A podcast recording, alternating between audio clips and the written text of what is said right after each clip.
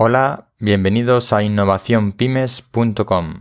Soy Ignacio de Miguel y este es el canal de podcast sobre innovación. El tema de hoy, cómo detectar a los vendedores de humo. Puede parecer que el tema se desvía de la innovación, pero al contrario, es un artículo, es un contenido que aplica perfectamente a los vendedores de innovación y en realidad a cualquier vendedor de conocimiento o incluso a cualquier vendedor del tipo que sea. Por empezar por el principio, ¿qué tipos de vendedores nos encontramos? Aunque yo me voy a referir siempre a los vendedores de conocimiento, en realidad mm, cualquier tipo de vendedor es aplicable. El que vende mm, cosas, objetos, hardware en una tienda, en el fondo está vendiendo conocimiento sobre este hardware. O sea que al final el vendedor es un vendedor de conocimiento. Bueno, pues empezamos con los tipos de vendedores. Diferencio tres tipos de vendedores que tienen una cosa en común y es que venden conocimiento, experiencia, saber hacer o know-how. En primer lugar están los vendedores de conocimiento que realmente aplican sus conocimientos, son reales y contrastados para vender productos o servicios. Ya comentaba, puede ser tanto servicios de innovación, cualquier tipo de servicios o incluso hardware o zapatos, vamos, cualquier cosa. Después vienen los vendedores de humo, los que venden un conocimiento pero que en realidad no tienen porque lo han adquirido, eh, no lo han adquirido por la experiencia. Lo tienen como conocimiento teórico, como conocimiento pseudoacadémico, nada de experiencia, nada de saber hacer ni know-how. En estos casos, lo que venden podría ser real, pero en su caso el problema es que mm, podemos decir que venden humo porque les falta esa experiencia mm, de, sobre el producto o servicio que están vendiendo. Lo que están haciendo es aplicar el ensayo-error en sus ventas si hay suerte y son buenos haciendo la prueba de ensayo-error, pues acertarán más de lo que fallarán. Pero están en el fondo vendiendo un poquito de humo. En tercer lugar, hay otro tipo de vendedores de humo que son aquellos que tienen la experiencia, tienen el conocimiento, pero em, lo que hacen es vender a través de recetas, plantillas, procedimientos, convirtiendo las herramientas en su objeto de venta, en su objetivo de venta convierten a las herramientas o los medios en los objetivos. De tal manera que en el fondo están vendiendo humo. ¿Por qué? Porque las herramientas son eso, herramientas. Y si no se saben aplicar para un objetivo propio, entonces no sirve para nada. Y si solo te venden herramientas, pues te están vendiendo humo porque no son de utilidad. Podría haber un cuarto tipo de vendedor, que es el más peligroso de todos, y es cuando se juntan los dos tipos de vendedores de humo los que venden un conocimiento que no han adquirido por la experiencia y además venden una receta que supuestamente lleva al éxito. Para mí eso es la catástrofe total. Pero intentando responder a la pregunta del título del contenido de hoy, de cómo detectar a los vendedores de humo, pues bueno, no siempre es fácil. En primer, el primer problema es que muchos de los que venden un gran conocimiento adquirido no muestran correctamente en sus perfiles o en sus bios de redes sociales, web personales, etc., lo que realmente saben por su experiencia. El vender es algo que deberían enseñarnos a todos desde, desde el colegio, en vender en el buen sentido, ¿de acuerdo? Muchas veces no sabemos expresar o mostrar que tenemos una experiencia determinada en un campo determinado y ese conocimiento, esa experiencia tiene un gran valor aunque no sepamos comunicarlo. Para salvar el problema de esos vendedores que no comunican correctamente lo que, lo que son, lo que, la experiencia que tienen, etc., hay que aprender a leer entre líneas.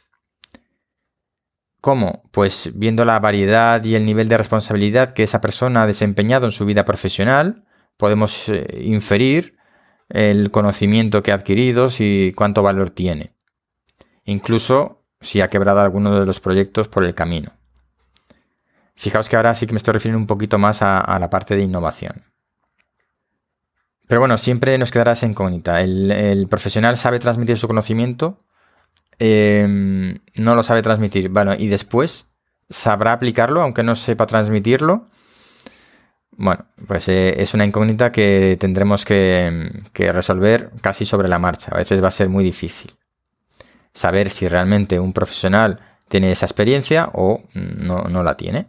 Bien, si el, experto supera esta primera criba de decir, bueno, pues parece que sí que tiene esa experiencia, ese conocimiento, esa variedad de, trabajos, eh, de perfiles que le han permitido adquirir ese conocimiento, esa experiencia que nos puede transmitir, bueno, pues hasta ahí en principio parece que no va a ser un vendedor de humo. El segundo problema es, ¿será capaz de, aplicarlo sobre nuestras necesidades? Hay más que un problema de vender humo, es que no, no sepa y simplemente pues si no sabe mm, aplicar su conocimiento en otros campos, pues hay un problema de que no, es un problema de ventas, sino que realmente es un problema de, de, aplicación y es complejo. Pero bueno, en esos casos no, no estaríamos comprando humo cuando nos llega un vendedor de este tipo.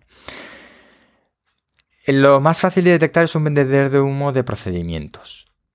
Y es cuando un vendedor, cuando un profesional se centra mucho en documentos, en plantillas, en procesos, en metodologías y se nota que las está utilizando como objetivo de su conocimiento, objetivo de sus enseñanzas, objetivo de su trabajo y no que son solamente herramientas para eh, lograr un objetivo que es el desarrollo de tu proyecto, de un nuevo proyecto o aplicarlo en un nuevo campo volvemos otra vez aquí, vuelvo a, centrarme un poquito más en la innovación, ¿no? porque la innovación requiere em, un experto eh, en aplicar conocimientos en distintas áreas y en distintos ámbitos, en distintas circunstancias, eh, de, em, temáticas muy distintas. Entonces, realmente es el caso más complejo en el que podemos necesitar a un experto en innovación y podemos encontrarnos con un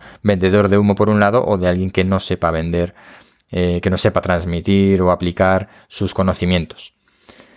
Pero bueno, en general, y para resumir, ¿cómo detectar a los vendedores de humo?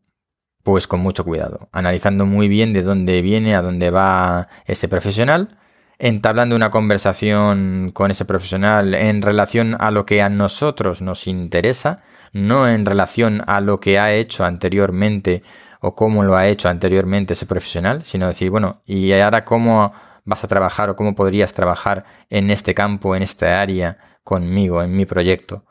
¿De acuerdo? No centrarnos en lo que ha hecho, ni cómo lo ha hecho, ni en qué es lo que hace, ni cómo lo hace, sino en qué podría hacer para nuestro proyecto, para nosotros, para nuestras necesidades. Ahí es donde vamos a detectar los vendedores de humo y donde vamos a detectar, en cualquier ámbito, no solo en la innovación, si ese profesional se ajusta a nuestras necesidades o no.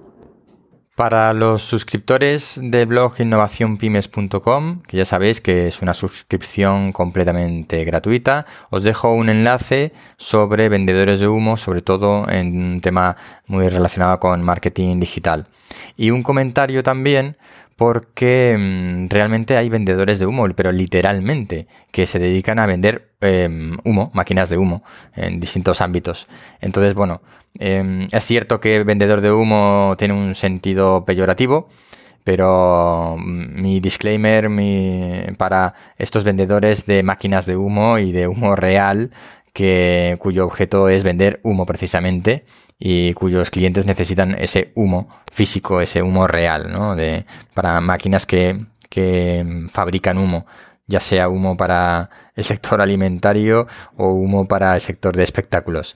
Entonces, bueno, eh, que no se me ofendan los vendedores de humo como, el, como bien tangible. Y hasta aquí el podcast de hoy. Soy Ignacio de Miguel, esto es innovacionpymes.com.